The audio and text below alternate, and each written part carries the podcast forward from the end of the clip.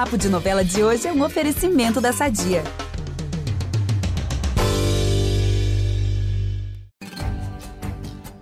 Já dizia o ditado que coisa boa é morrer de amor e continuar vivendo, certo? Pois bem, Maria Bruac e Alcides estão dançando uma boa moda perto da fogueira. E o Tenório pode aparecer a qualquer momento para empurrar os dois no fogo. Aqui é o Ícaro Martins, trazendo as novidades mais quentes do Pantanal. Uma péssima companhia coloca a gente para baixo e um grande amor nos faz ressurgir.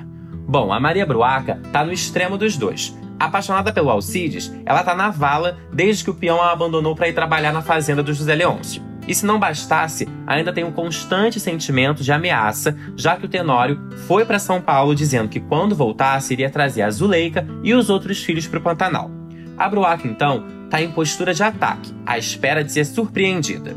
Até que ela é desarmada. Na cozinha, com um revólver na mão, ela é surpreendida pelo Alcides e treme na base. O peão diz que só foi buscar a arma, mas acaba dando satisfações diz que foi embora às escondidas por medo de o patrão já estar tá sabendo do caso entre os dois. A Bruaca vai afirmar que ele não sabe, pois se soubesse, eles não estariam vivos ali. Coitada da nossa Mary Bru, mal imagina que. Bom, voltando ao assunto, a Bruaca coloca uma condição para devolver o revólver: que eles tenham uma última transa. E assim eles fazem. As juras de amor, transam e abrem o um coração um para o outro. O Alcides diz que se ele tivesse um pedaço de terra, picava a mula de lá e levava a broaca junto. E ela fala que ele foi o homem que fez com que ela se sentisse amada, desejada, mulher.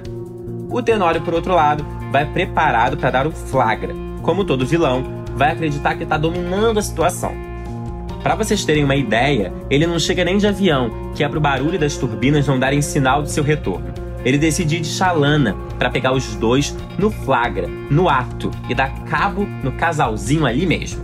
Porém, quando ele abre a porta, ele se depara com a Bruaca, uma Bruaca sozinha e de cama, que diz estar doente. Pois é, gente, o cara tem fazenda e não consegue ser fazendeiro.